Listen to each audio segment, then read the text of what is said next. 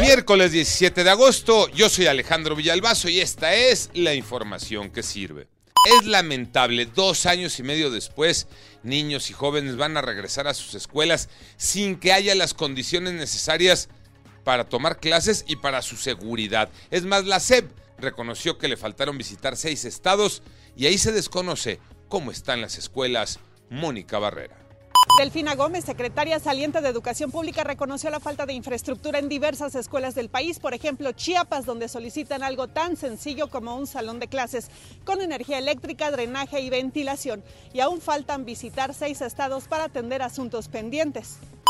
COVID-19, los números, Iñaki Manero. Gracias, Alex. Hubo un repunte de casos y también de lamentables fallecimientos en México. La Secretaría de Salud registra 10.752 nuevos contagios, con lo que el número total llega a 6.939.755 personas infectadas a lo largo de la pandemia.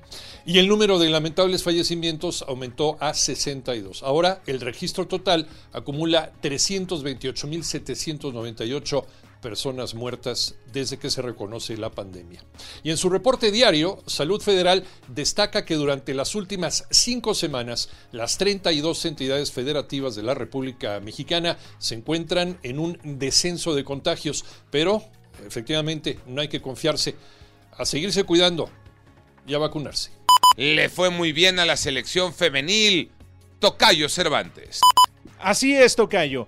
Victoria importantísima para la selección mexicana de fútbol sub-20 que dirige Ana Galindo. Califica como segundo lugar del grupo B.